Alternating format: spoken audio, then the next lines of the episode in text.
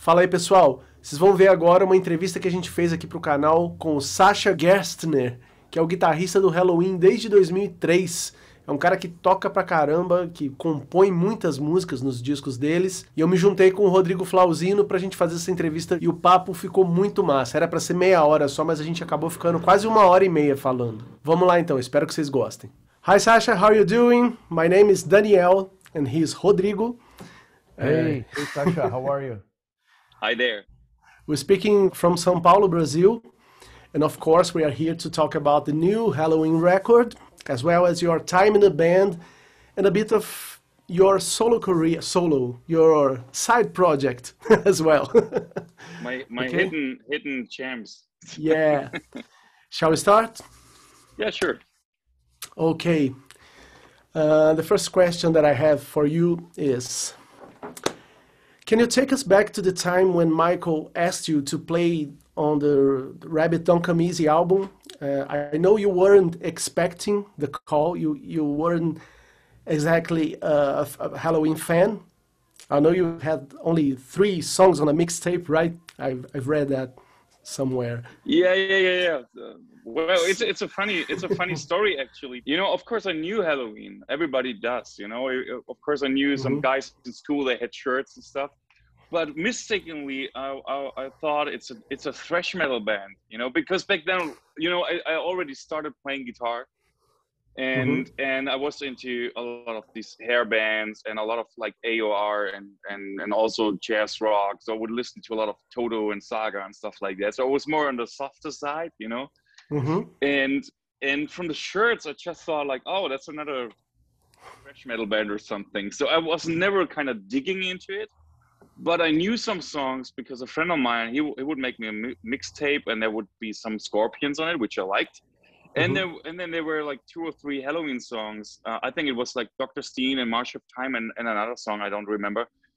And I I never knew that it's that this is Helloween, the band oh. I thought oh. it's a thrash metal band, you know. But mm-hmm. but I, I like I like the songs and and then um, later on when I uh, when I started with Freedom Call doing the first two albums, they kind of introduced me to that type of music.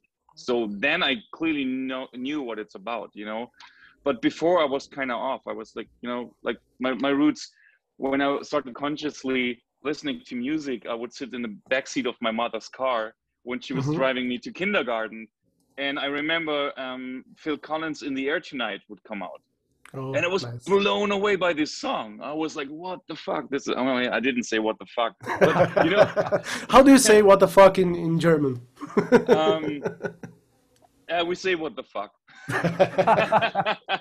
All right. you know, no. So so I would sit I would sit on our way to to the kindergarten. I would sit there and listening to Peter Gabriel and Phil Collins and Tina Turner. I would listen to all these like '80s you know, um, um, pop music, which I really like. This is so, and then later on, I, I would start listening as, as a like 10 year old, I would, or nine year old, I would listen to new wave and new romantics and stuff like that. I was mm-hmm. a lot into synthesizers and samples, which by that time, you know, and we're talking mid end of the 80s, uh-huh. which was impressive technology, you know.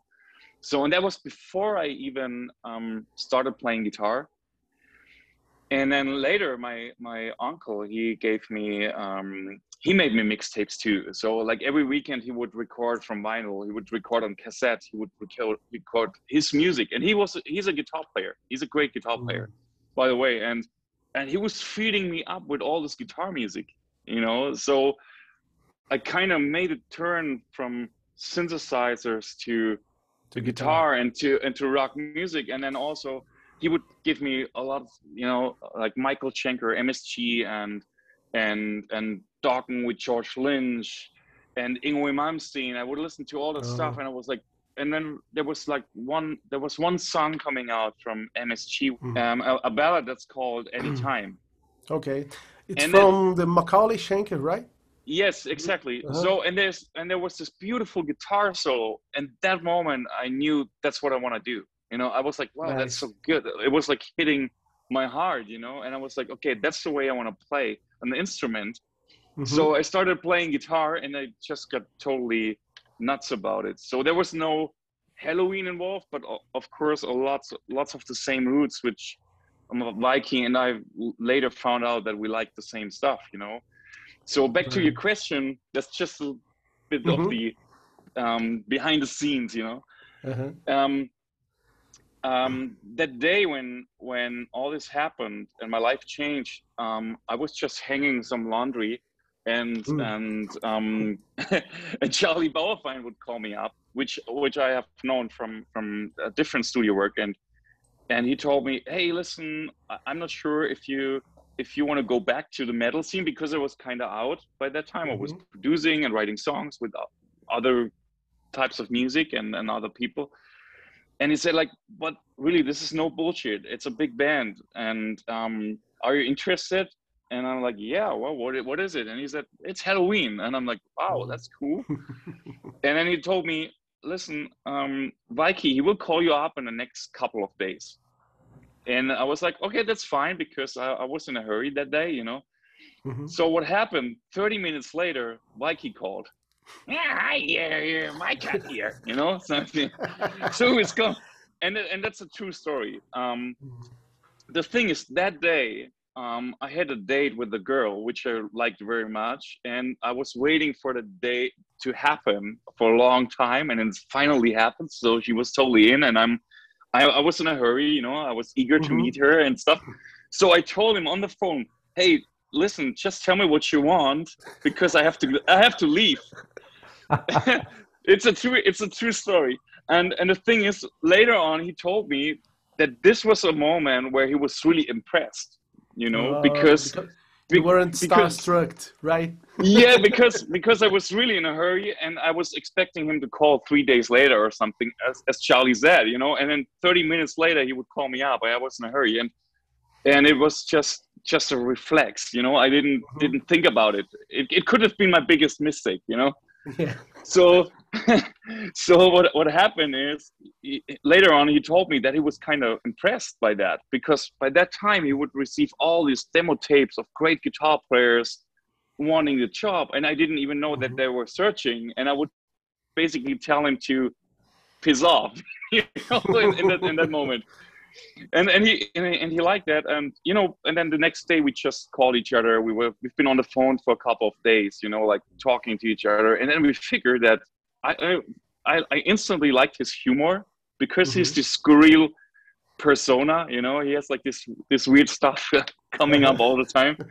So that was the most important thing first because he made me laugh you know. And then and the second thing was that we liked the same music he, we, we figured that we both like um, Michael Schenker and, and we like George Lynch and we like all these these great guitar players mm-hmm. and and then we were feeding each other up with music we liked you know and then at one point he told me well you know the best way is you just come over to Tenerife and we meet for a couple of weeks because you know I'm I'm just suspecting that you're a good guitar player because if not then Charlie wouldn't you know tell, mm-hmm. told us that you that you're good yeah. yeah. exactly so so i came to visit uh, for four weeks or something and there's another true story coming up so these four weeks we would just hang out each day and would have fun and would talk and we we figured that we like each other and then every time i brought my guitar because i thought okay today is the day we're going to play you know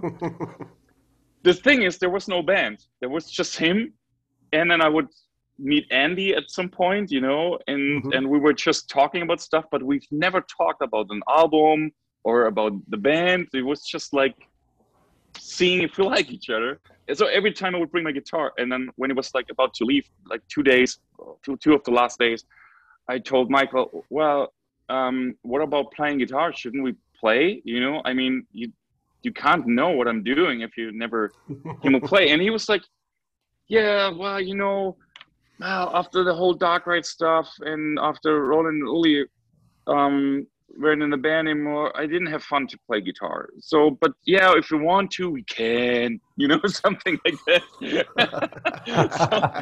so, so, the last day before I left, um, uh, we we've met at his apartment. So he would mm-hmm. pull out a guitar and we and we would play for like ten minutes. And after these ten minutes, he was like, "Oh, that's enough for me," you know I, I, I, I didn't actually I didn't want to have such a good guitar player anymore. I wanted to have someone who is as shitty as me. You know? True story. He, he says things like that, you know. So I was sitting there mm-hmm. laughing and and and then and then he was the next sentence was, Hey, do you wanna watch Shrek? And then he stood up, went to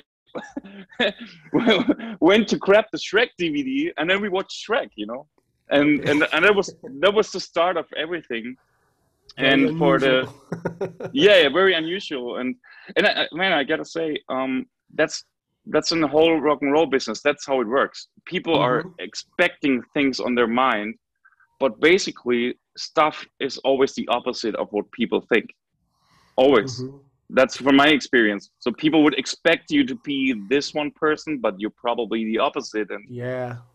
Uh, were they already recording that album when you when you came No. to- into the picture? yeah they, they told me that they want to make an album Mhm. and and there's another thing uh, which i really like because um, when i left the metal scene um, it was because i was wasn't very fulfilled you know i wasn't I, I just I always wanted to write songs and do stuff, you know. And and with Helloween, it just came up. You know, we want to make an album and we want to go back to the old school vibe. And Mhm. and now that I know that we like the same guitar players and that we're on the same track here, um, how about writing songs? And I'm, I told him, well, I, I have a couple of ideas already recorded. And he was like, oh, that's great because that's job description. You know, if you want to be a guitar player in Helloween, you have to write great songs. And, and I was like, yeah. yeah so and and so we started out with that you know and and also andy he was he was pretty pretty happy about that you know he instantly took over he wrote lyrics for my songs in the beginning so for, for me it was like an like a beginner's level at that time because you know uh, i would meet these crazy talents you know and, and Mhm. especially andy you know when I when I listened to the first demos for the Rabbit Don't Come Easy, he, he blew me away. I was like, "What is going on here? This is so good." It's, you know, like his demos were already sounding almost like an album, Mhm. like a like a finished product. And I was Yeah, like, yeah. "Okay, that's the pace here. Okay, I want to be that good." You know?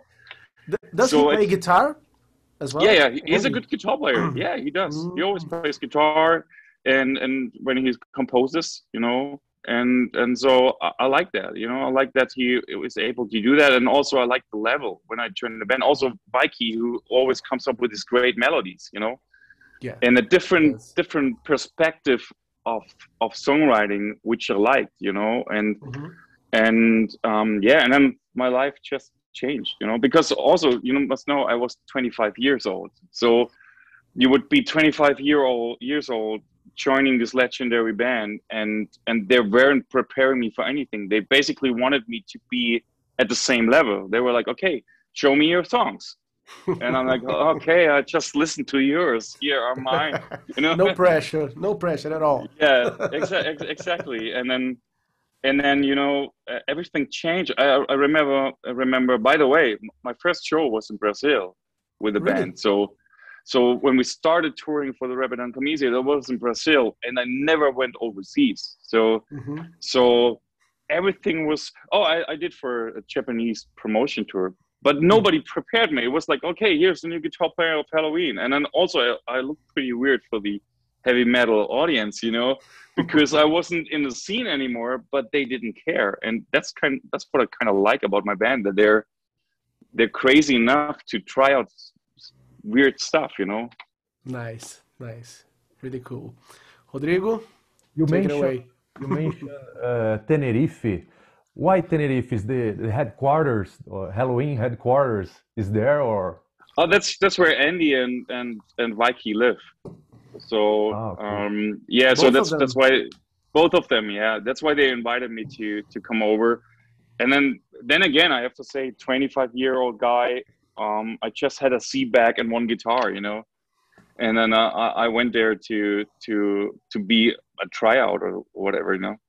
when you were actually in Brazil playing for people, uh, how was it? Uh, did you see, uh, did you feel, uh, was there some pressure on you? People were asking, uh, hey, uh, what's your name?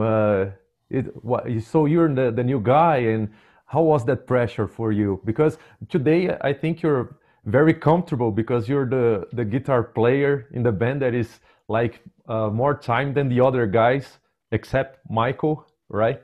Uh, but yeah. at the time, how was it? There was a lot of pressure being there for the first time or not? Actually, uh, uh there wasn't pressure in that sense because I didn't expect anything um, that happened. I was like, for me, at that point of time, I just wanted to be with nice people and making good music. And honestly, I didn't think about fame, fame or I didn't think, you know, because you have to understand that I left Freedom Call. I, I was leaving a band and with a record deal and everything because I didn't feel satisfied. So for me, it wasn't never about fame. For me, it was about being with nice people and making good music. And and so when I joined Helloween, I had the same sense, and I didn't expect that there would be a lot of pressure, which happened. You're, you're totally right. There was a lot of pressure later, but um, I kind of, there was a big time shift. I, I didn't realize that at first. And I didn't even mm-hmm. realize the size of everything. I, I, you know, for me, it was like, because it was such a rush from meeting the band to recording the album and also they never asked me to join a band actually there was never this kind of procedure it was more or mm-hmm. less like oh you have songs oh you can record a guitar oh yeah and then we did this album and then there was oh here's a ticket to japan we do some promotion tour and i'm like okay uh, yeah okay you know everything happened so quickly and i weren't able to process what's going on it was so quick and then later going back to your question later I figured that a lot of people are watching me. What who is this guy? What is he doing?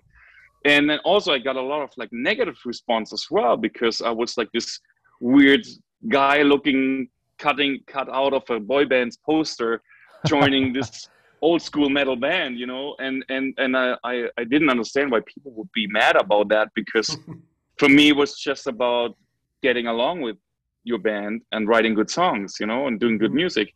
So I didn't process what's coming with it, or I didn't get where the pressure suddenly is coming from. And then I realized it. Yeah, like during the first tour, I realized what is going on here. There's a lot of pressure, and uh, and you know, in, internet was coming up. You could like for the first time read like comments from fans, and mm-hmm. and it was like hey, I did nothing. I was writing songs. I was just, I'm, you know, they took me. I didn't, you know, so it, it, felt kind of weird in the beginning, and and it, basically, I think it, it took me maybe two albums or so to get comfortable in a way, or even longer. You know, it's it's just a lot of stuff to process. Mm-hmm. Well, I guess you proved yourself to be a amazing guitarist so it goes way beyond looks you know I, I would like to ask you about this visual thing that you mentioned is it a worldwide thing or just a brazilian thing you you you felt the brazilian fans were they were commenting on that or... no it's it's a it's a word i think you i would say especially the brazilian fans are the most open people you know i i, I didn't receive so much um, negative response at first from Brazilian people. Even nowadays, I would say like this is the most modern audience we have. You know, like that's from my point of view. I don't know if I'm right, but but I'm I, am i am seeing people in a Helloween show with a Depeche Mode shirt on. You know, mm-hmm. so which is barely going to happen in Germany. You know, mm. so so from from my point of view, Brazilian people are very open-minded to to different types of music and and you, you have a lot of like very traditional music as well you know and mm-hmm. you can clearly hear that so i'm, I'm just thinking that this is that this is the case but but worldwide i would say there was suddenly some pressure of course and and i didn't didn't expect it to uh, i didn't calculate it into the uh, work you know in the into the workflow mm-hmm. so all right well no no uh, are we following the script or just yeah we kind of because because uh, we don't have that much time and i want to get into yeah. the album the new album oh yeah yeah okay. uh, listening to this new album repeatedly over the last week or so I've got the impression that everybody involved upped their game for this project. Would you agree with that? I think it comes naturally with having a lot of songwriters and and and um, talent in the band. Mm-hmm. Maybe you're right, um, but also I have to say that we had more time than usual because mm. you know normally we would like normal band if your band on tour making money with or, or having your income from the tour you would normally having this this same cycle you know you would go on tour then you would go back to the studio recording an album for maybe three months and you don't have time to try out stuff. This time it was very lux there, there was a lot of luxury happening that we could go to several studios we could try out different recording techniques and also that is giving you more quality in the end i think. Not even not only from the production side but also from for the songwriting because we could try out stuff and if we don't like it we would just do it again you know? Mm-hmm. and and so um, i would say we we just maximized everything we could for for this album because we wanted it to be really good nice and how how does it work the like you have songs uh andy have songs songs uh, uh, there was a message here but not anymore I guess. Sorry. So dinner's ready. Everyone... Sorry. Everyone... Don't do your stupid interviews again. This dinner is ready. it's uh, it's a Zoom thing here. Anyway, uh, everyone in the band uh, write songs, great songs, by the way. And how do you manage to organize that? Like okay, each one will have three songs, then we'll decide, or everyone can bring all the songs you can, and then we decide. How is the process? Well, that's what we always do. We, um, you know, everybody has a studio um, at home, and everybody is recording stuff. And what we always did, even before the United thing, we always would meet at one point and playing demos for each other. You know, so which is kind of exciting because you would never know what the other members come up with it's kind of you know oh this is the date you know i gotta finish my demos and then. And then mm-hmm. and then you would play to each other and and there you can get a vibe you know? We would sit in one room there would be management and producer as well. It's like a big family happening and we would sit there and listening to music to new music and which is kind of nice. And there you kind of already have the feeling with a couple of songs. This is a winner this is a winner. That song i'm not sure maybe we, when we work on it you know something like that you get instantly some vibe and that's i would say that's the basis for for what we're doing later and this time also we we did a pre-production so what we did that was a good thing of markus because he said like you know uh, we should do it like in the old days. We we meet at a recording studio for the pre-production, unprepared. Don't learn the songs, you know. So we would, and that's what we did basically. We went to the, you know, Dennis Ward, who who was there helping us with arranging and stuff. He was mm-hmm. kind of shocked how unprepared we were. because because Markus said so. You know, we, we just came to the room, nobody prepared anything, and then we were like kind of diving through the songs. You know, oh, how's that riff going? Oh, and then, and what happened then is that some spontaneous things came up because, because of course, if you prepare something, it's so so much um, in your head that you can't that it's hard to leave that. You know.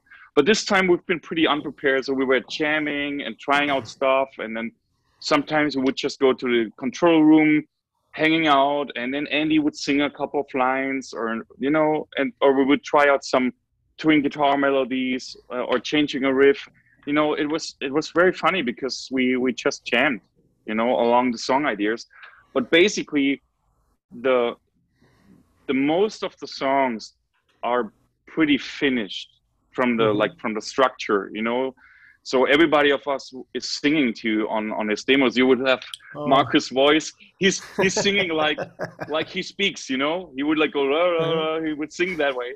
But you can get the melody you can understand what's going on. And, and so everybody of us is doing that, like playing all the instruments or programming or whatever, and and singing, and we would play to each other, you know, and then later on jam on that, and yeah, and then we kind of figured as a collective what songs we like and what songs we don't like. Cool. That was always uh, a thing that I I was curious about if the band members actually sang on their demos. Yeah, yeah, so, we, we, we do. answered. We nice. We do, we do. Pessoal, estamos na metade do papo, mas eu queria lembrar vocês de se inscreverem no canal e deixarem aquele joinha para mim, beleza? Ah, também ativa o sininho para você ficar ligado sempre que sair vídeo novo. Vamos voltar pro papo. I have a question regarding the the process, uh, the guitar process. I read somewhere that the producer, the Charlie, asked you guys to record all the guitar parts as if you were like the sole guitarist for the band. Did that actually happen? Yeah, for most of the time it did, and and I, I really like the idea. So um, when we decided that we start tracking, so him and I would start first, and he told me, listen, um, I saw you live a couple of times. He saw us in, in, in at the Wacken Festival, and he saw us in Rock in Rio as well. Mm. And and he told me that he was blown away. He was like, "Well, there's so much energy on that stage with all these singers and guitar players, and for some reason, for your live set, you worked out the perfect balance. And there's so much magic happening, and I kind of want to recreate that on the album." And the way we're going to do that is I want you all to record all your ideas. Whatever comes up to your mind, just record it like you were the sole guitar player. Mm-hmm. So um, w- what we did is him and I, we would start with the first five songs. And then when when we've done that, I would record everything I, I like, every solo, every whatever, you know. There was no, but this is being played by this guitar player or by that. It was more like everything I wanted to record, I recorded. So when these five songs were done, they were sending it over to Kai to the studio mm-hmm. in Hamburg, where he would do the same thing. You know, and I, I remember one day he just called me up and he's like, "What should I do here? Everything's recorded on that." Oh, you know, and I'm like, and I'm like, yeah, just mute the tracks and record your stuff. You know, so, so that's how we did it basically. Nice. And and then while he was recording these five tracks i would record the next five ones and so on mm-hmm. and when we we both were done charlie took all the stuff over to tenerife recording with Weiki the same thing so he would decide in the end um, what kind of tracks are creating the vibe that we have on stage mm-hmm. and it was so brilliant i like that idea I, I, couldn't have come up with that you know I, I liked it very much because you can clearly hear it you can here on the record who's playing what. It's so mm-hmm. separately made, and and you can hear that this album has a live feel. Yes, you know? it does.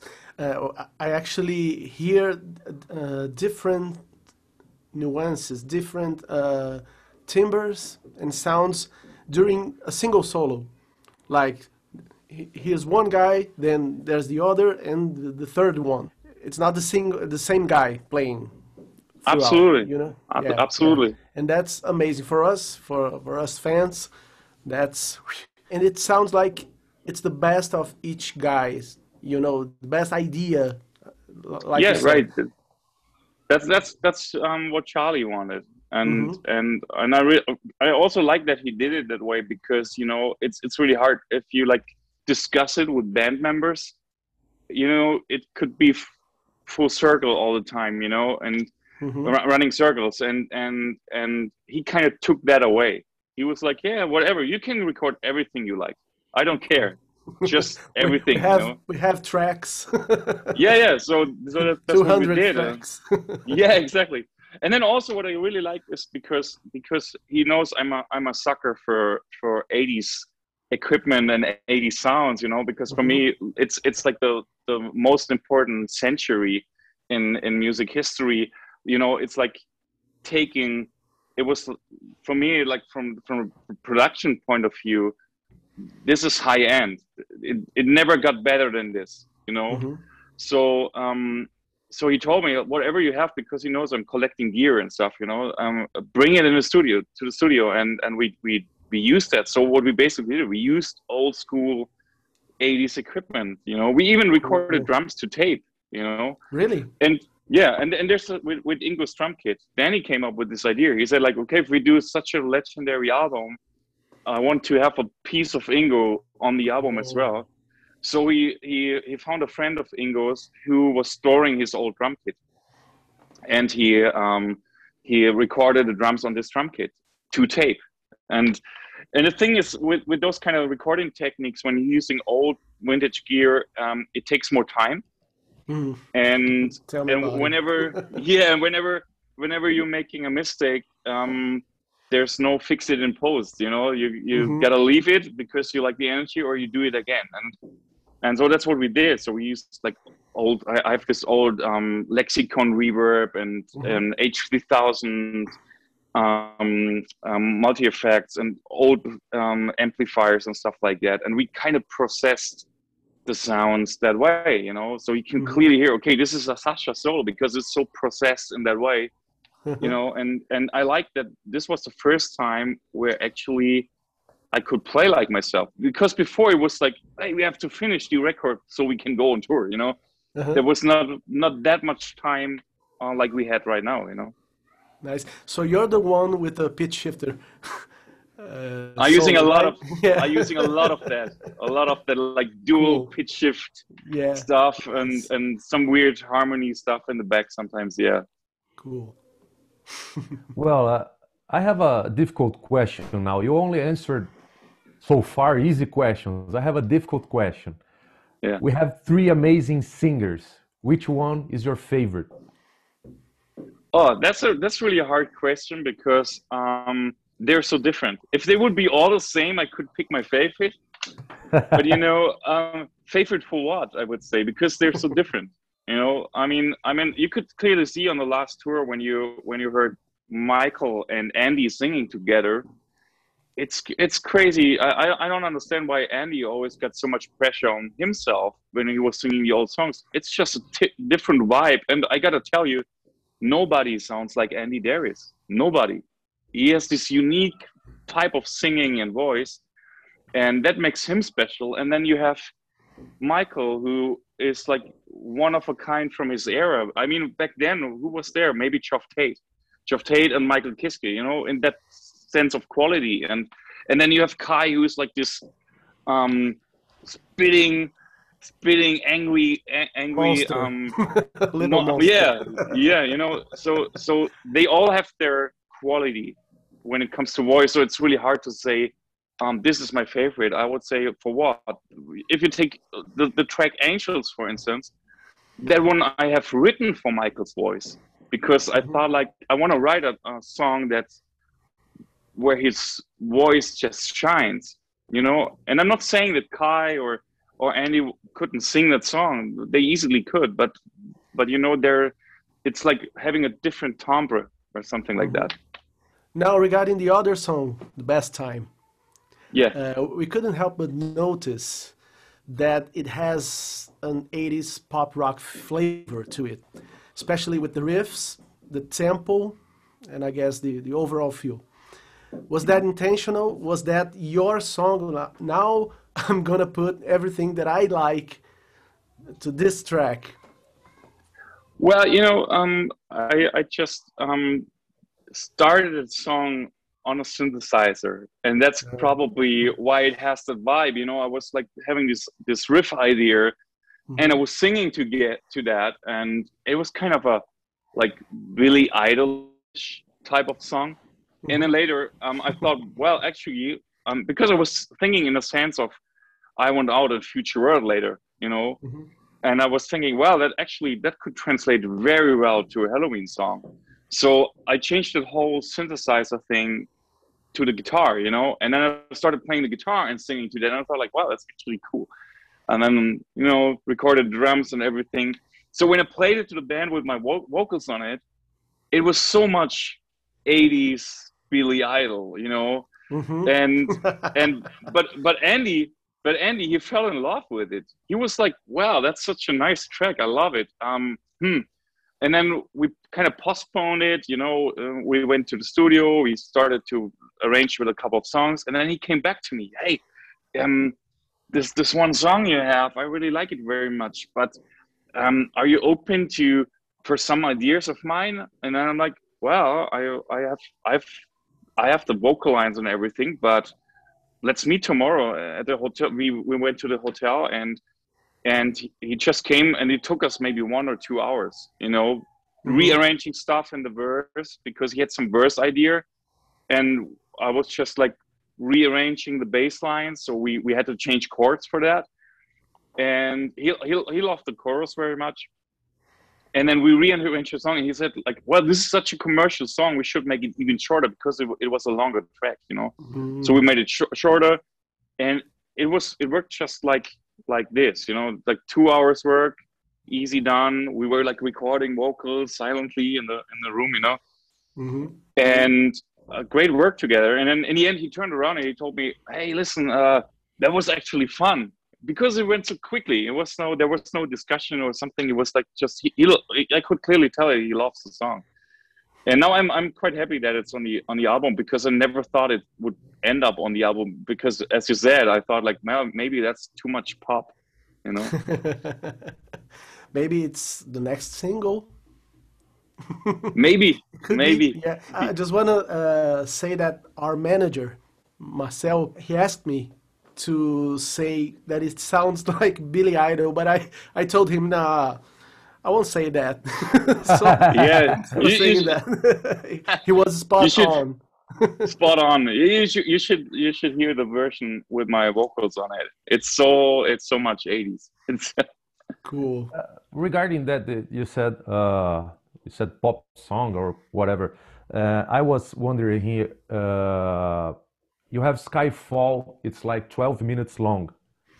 And why did you release this song like a shorter version, not the entire 12 minutes? Well, as you know, we had to make a video for that too. And already making a video that long was really exhausting. I think Martin, who was doing all this CGI stuff, it took him six months for, for doing all the post production for that. And you know, and, and every minute counts, you know, it's like it's very expensive at the same time and also it, it takes a lot lot of time to do that. And we kind of figure maybe we can make a compromise here. And also we wanted to have like this um, glimpse of what the album is going to be about at and at the same time when it when it's coming out on the full version there's still stuff people um, didn't expect or people don't know. So it's it's quite nice i think to you know for for a lot of fans if you cut down songs it's always um, a, a bit of a compromise, you know. But I, I think it's not gone you know. It's not that we cut down the song and later on we're saying like ah well actually it was longer but you're not gonna hear it you know? So so you can you can have this version the long version and there's also this video version i would call it so uh, which made totally sense you know to do it that way. And it, it was well edited because we were talking about the song halloween that's like a, a, a, butcher job you know? They you, yeah. I don't know if you remember they had a, a video for that song and it was like uh, each part one time only. Yeah. and it changes a, a lot yeah. and it it's horrible yeah. so this it, time you, know, you guys did sometimes Yes, you're right. Sometimes it works, sometimes it doesn't, and and we have the same thing when we're going to play live. You know, sometimes mm-hmm. we have to butcher long songs to, you know, to play them all, and and and it's kind of sad sometimes. But you have to find a working version. You know. Cool. I have to ask you about this new guitar of yours because to me there's a clear Prince reference there, but I don't know if if you like him. I, guess so because you like 80s music, you like guitar, uh, and you have a guitar that really resembles his. Is there a, a, reference to Prince or not? Okay, I, first of all, I have to say oh, I like Prince. Uh, he, he, did great songs, um, but this guitar that, that's a different background. Um, um, I have another project I'm working with, and and I have a guitar there which I, I picked up from the US. Um, it's from 1986, and it's a it's a Roland synthesizer guitar. Yeah, yeah, I know. Which which has that kind of look, you know. Even even Steve Stevens was playing it back then, you know, when it came out, and also Ace Frehley from Kiss. Exactly. So yeah, so um, when when I was creating this other project, I was thinking of something special. I was like, okay, I like synthesizers, and I want to include all of that for the live show and and so I remembered that that guitar was around. So I was searching on the internet until I found one in the U.S. and I kind of um, re um, um, refurbished it, like having it all white, like having different specs and stuff like that. And later on, I just thought like, well, because it was so iconic when I was playing with my other project, everybody was talking about the singer with this crazy guitar. And i thought mm-hmm. like well that's actually nice. It's like slash with the hat or you know being recognized by your by your appearance or whatever. Mm-hmm. and and as you know by now i think i'm i was always against the heavy metal cliche. So i was always kind of i always like to kind of go against it because in, in from my point of view everything that rock and roll is about is about rebellion and everything I did in, in the Helloween cosmos was rebellion because I grew my hair when I wanted to. I cut them off when I wanted to. I would do other music when I want to. You know, I, you know, I was always for rebellion. I was always being about the right term of rock and roll. You know, mm-hmm. not doing what people are expecting you to do. And you know, as an artist, like in a David Bowie sense of, of, of thinking, always like kind of reinventing yourself. I kind of like that, you know, mm-hmm. and and so the same thing happened with that guitar that I thought like, okay, this is pretty iconic and it it kind of fits to my appearance. And how could I translate that into the heavy metal world? And then I was thinking, and that's and that's what the guitar is in combination. Um, the first electrical guitar I've ever played was an Ibanez Destroyer which is an Explorer model. Mm-hmm. And and it was given to me a couple of years ago to my uncle because that that was the first one I've ever played. I broke his string on the on, on his strings on that guitar, you know, and he's kind of he's kind kind of happy about my career and and because he was basically supporting that when I started out as a mm-hmm. as a 13 year old. So I was thinking, how could I like combine like that other persona from my other project with that guitar and a heavy metal shape destroyer to round it up you know mm-hmm. and and so i was working on that so if you look closely you have the explorer shape in that guitar mm-hmm. but at the same time it's it's the original not original but kind of the same shape of the roland guitar in there as well mm-hmm. so that's how i came up with it and then also this perfect song came up skyfall you mm-hmm. know um spaceship, stuff yeah. like that. And I was like, someone listened. it, it, fits perfectly, and the other guitars on that video seem so small in comparison. yeah, they seem but so the, normal, so regular guitars. You know? Yeah, but you know, two things. two things. Um, I'm very tall. oh yeah. so, so I, I, I need to, I need, I need big guitars. But uh, and the other thing is, it, it is really too big. Uh, it's the prototype, and it just got finished um, for the video. So so there are other guitars coming out which will be a couple of percent smaller. Mm-hmm. But this was the prototype. So when I got there the first time, I was like, "Oh man, this is so big!" I can only imagine the size of uh, the guitar case. It must yeah, yeah, it's, like it's a square, yeah, a giant. It's square. like a, it's it's like a big, it's like a big. I, I think it's the biggest case you can get for for some type of Explorer. You know, it's, it's really big and and and in the, in the video it it works you know but but i knew already that it's that it's too big but it's a prototype and and we're working i have this um, german german guy here who's who's building guitars and we're working on every detail now to making more of these guitars but in a in a in a perfect shape and perfect mm-hmm. size you know? I'd buy it uh, well, you mentioned uh, some other project. Uh, besides Helloween, you have some other bands, or even do you uh, have jobs as a producer or something else? Oh, there's lots of stuff I'm doing. You know, um, I started like 12 years ago. I started to work as a photographer because I, I suddenly got interested in in visual arts, and so uh, I moved to Berlin, and then I started to uh, work for fashion brands, um, which was quite interesting because nobody knows there that I'm a guitar player in in this international band. You know, so uh, I would work for for fashion companies and um, shooting um, campaigns and catalogs and stuff like that, which was was a lot of fun for, for me because I, I like fashion photography because it's as an art form, you know, it's I, I like the art of like the biggest fashion photographers are, are really really really good in the sense of light and shapes, and also I, I like fashion a lot, and so I, I got into this, and then later on I started to direct videos, so and and then after that i remembered my love for synthesizers and and like the early days when i listened listened to music and when i was into new wave and and you, you know new, new romantics. And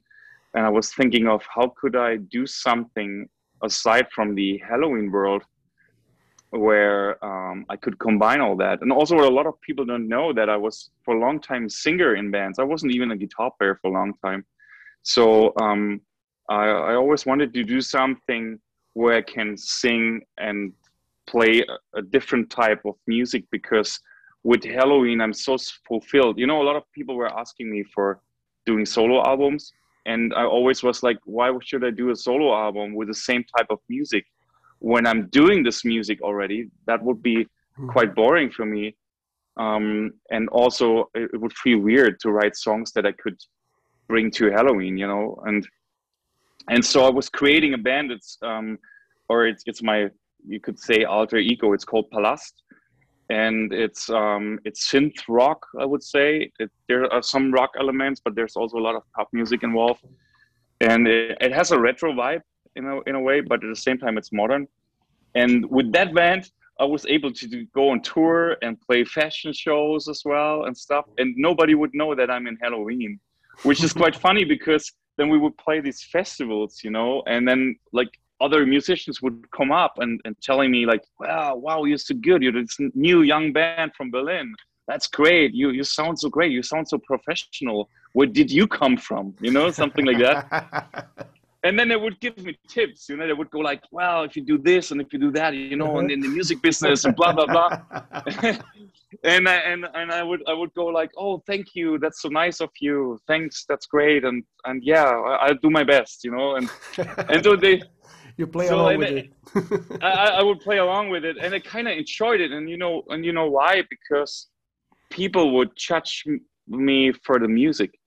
They would like they would enjoy the show and they later on would criticize it but in a in a very natural way because they would be so honest because mm-hmm.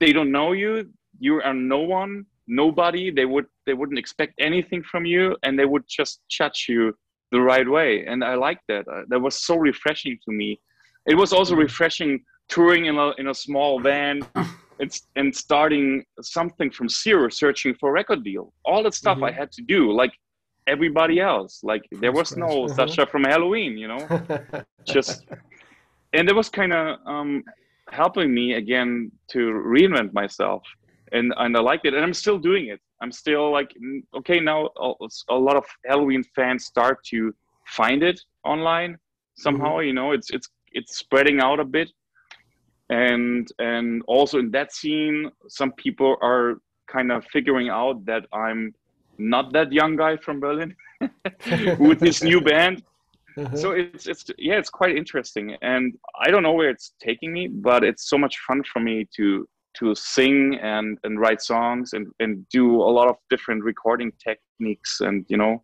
i just love it nice given the fact that you're the main singer in that band right what part you you sing in Helloween background vocals? Do do you sing a lot live? Oh yeah, live I do a lot of back, back backing vocals. Um, back in the days when we've been five people in the band, it was it would be always I would be always like the supporting voice for Andy as well. You know, would ma- The, make the upper, main the upper one or the lower? so sometimes both you know so so whatever comes whatever comes handy you know and um and now we have a lot of more singles which is much more easy you know and and, and you can hear my voice on in best time you know all the other vocals like in the chorus and the whole c part that's my voice it's Oh, it's quite funny it's That's quite nice. funny because one day um andy and charlie they called me up and they and they told me hey listen do you mind if we just leave your voice in there because it just sounds so organically we just like it and i was like yeah whatever you want you know so it, it's it's Nice. like a it's a not so hidden jam on the album so some people Mhm. would go like but what's this voice because it clearly isn't kai and it's clearly not Uh-huh. michael you know yeah it's funny Cool. Nice. Rodrigo, do you have another question? Well, I think uh, actually, as we are also guitarists, I was wondering. Uh, I think Helloween is so difficult to play, and how was it when you have to when you had to learn lots of difficult songs and play it live for the first time? Did you have a lot of work to to do it? How was it? I know it's been like almost 20 years ago, and now you're very used to it. But how did you do? Just did you have any? Do you have any advice for us that that we're trying to play Helloween songs? Uh, well, I have to say, um, first of all, um, I got well prepared because um, I was formally being in the studio with Charlie and, and with Dan Zimmermann, who, who was the drummer by that time Mhm. in, in Gamma Ray. Come on, Ray. And and we recorded two albums with Freedom Call, and and so this was kind of the preparation for what was coming next, which I didn't know back then. But you know, that was that was the first time me having to play um, these fast-paced 16 notes rhythm guitars and twin guitar solos. So it was kind of a preparation for that. So when i joined helloween i knew what it's about. And i al- already had some songs um, stored away uh, which i thought i will never take out anymore. But but then when i joined helloween i, I had these songs song ideas because i had it written um, in my freedom call days you know? So i was kind of prepared for that.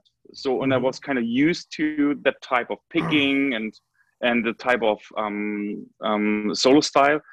And then on the other hand i have to say what, what helped a lot is that michael went with me through all the songs you know because that's that's the funny part when you see people um, covering on on youtube for instance. I, I love that. It's it's so you know I'm, I'm getting shivers from that because goosebumps because um, it's quite nice that people are taking the effort learning the songs by ear. And and which is quite interesting because a lot of things are played differently. Mhm. so they they use in their ear and they try and they think like okay let's play that way. And there's one sentence i have to say because he said it's so difficult michael used to or he, he used to say no it's way more easy than you think. So that was always his that was always his his sentence to me when i was coming up learned a song by ear and i was playing it and it was like i couldn't play it that way. That's so difficult. Why am i playing it so difficult? It's easier than you think. And then he shows it to you and you think like that's so simple.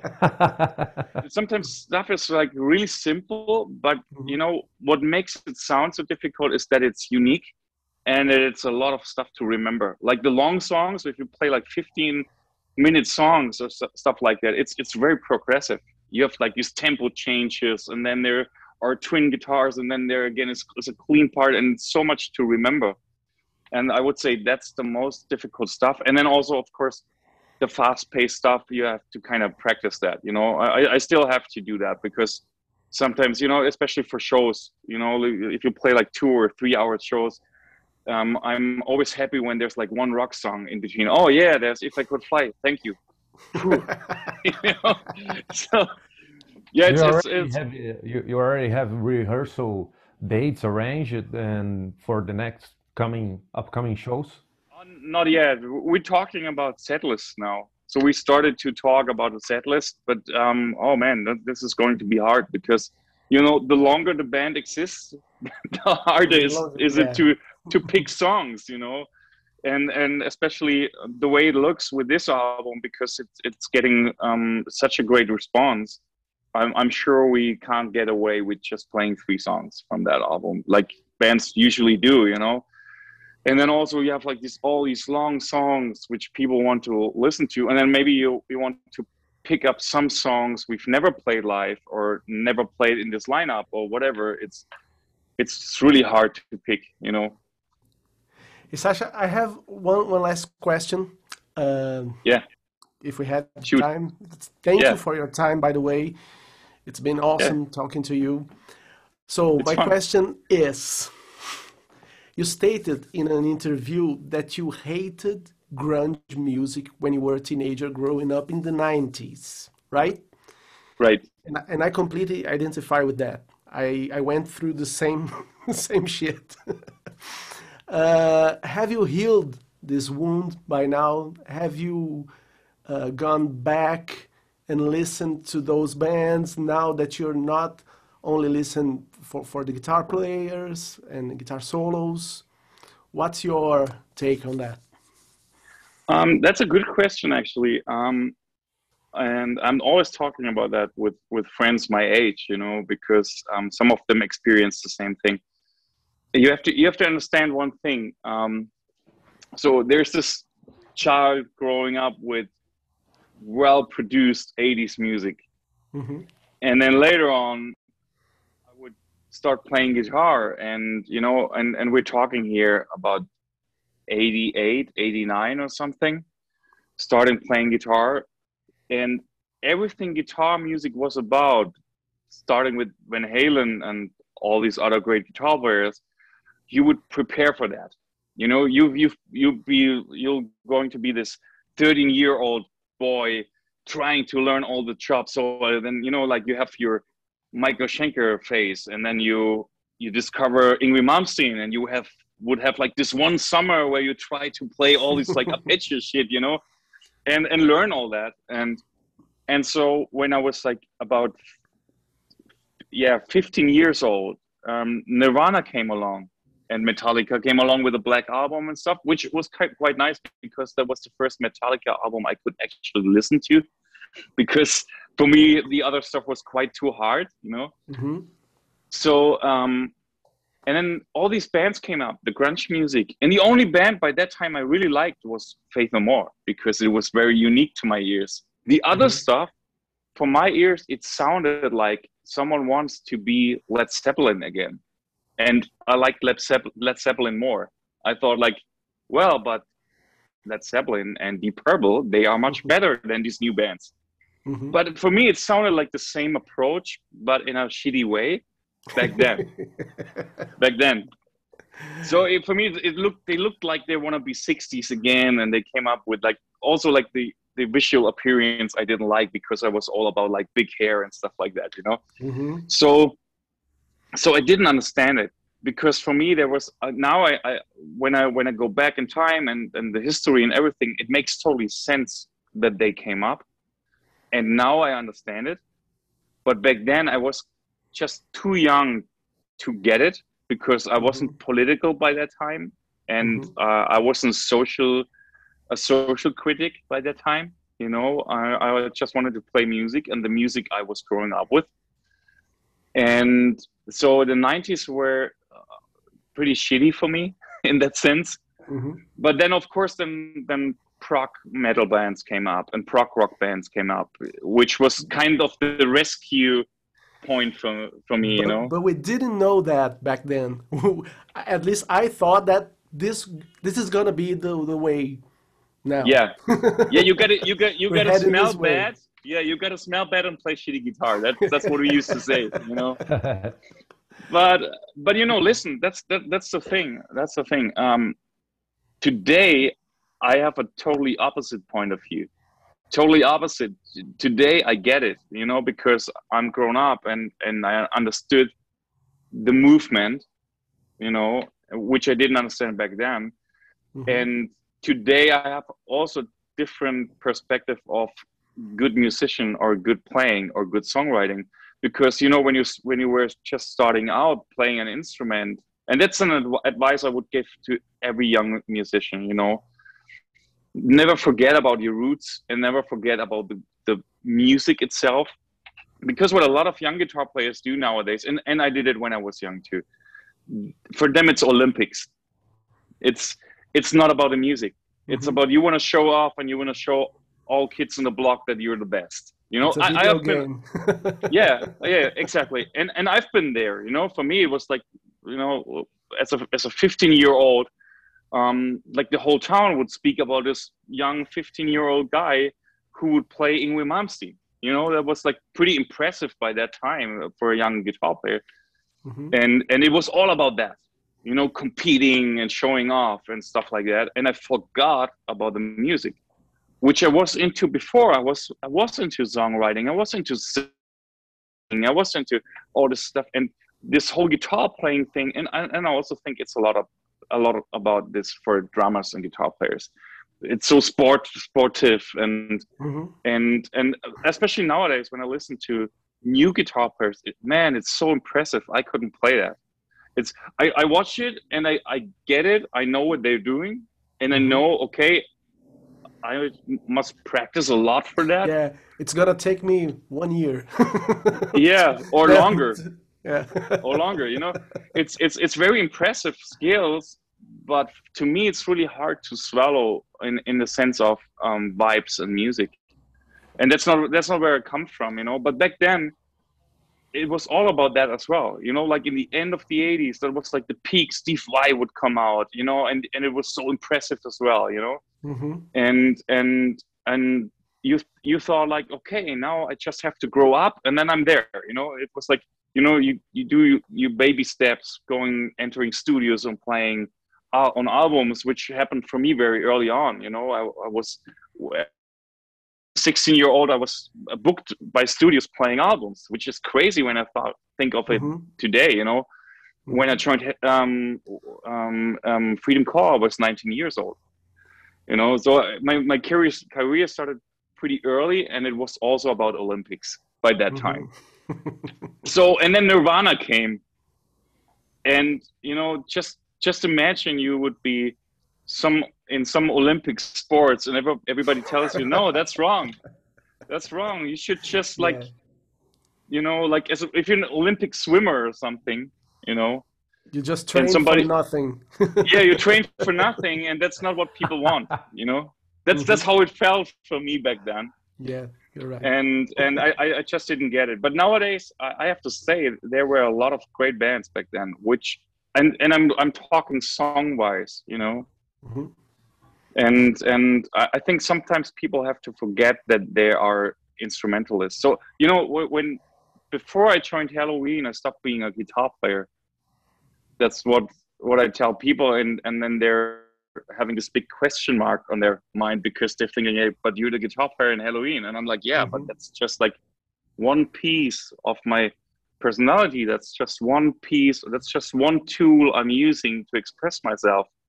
Mm-hmm. and um, if it wouldn't have been Helloween, maybe i would have done something else with music. You know you, you don't that's life.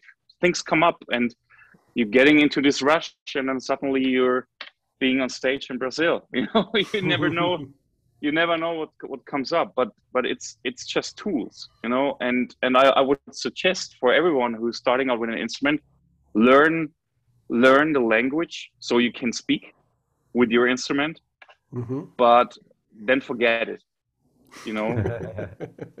Just make music and have fun with people and and and enjoy your time on earth. Nice i think we, we can wrap it up here because you ended it in a high high note. Uh, well man thank you very very much for your time.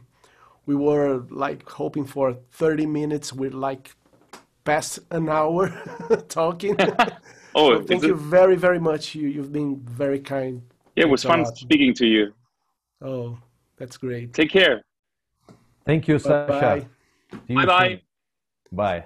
É isso aí, muito obrigado ao Rodrigo Flauzino, ao Marcel Yanuk, que foi o cara que agitou essa entrevista, ao Sasha poxa, que nos concedeu esse tempo todo para a gente ficar batendo esse papo, foi muito legal. E deixem nos comentários se vocês curtiram essa entrevista, esse tipo de conteúdo aqui no canal.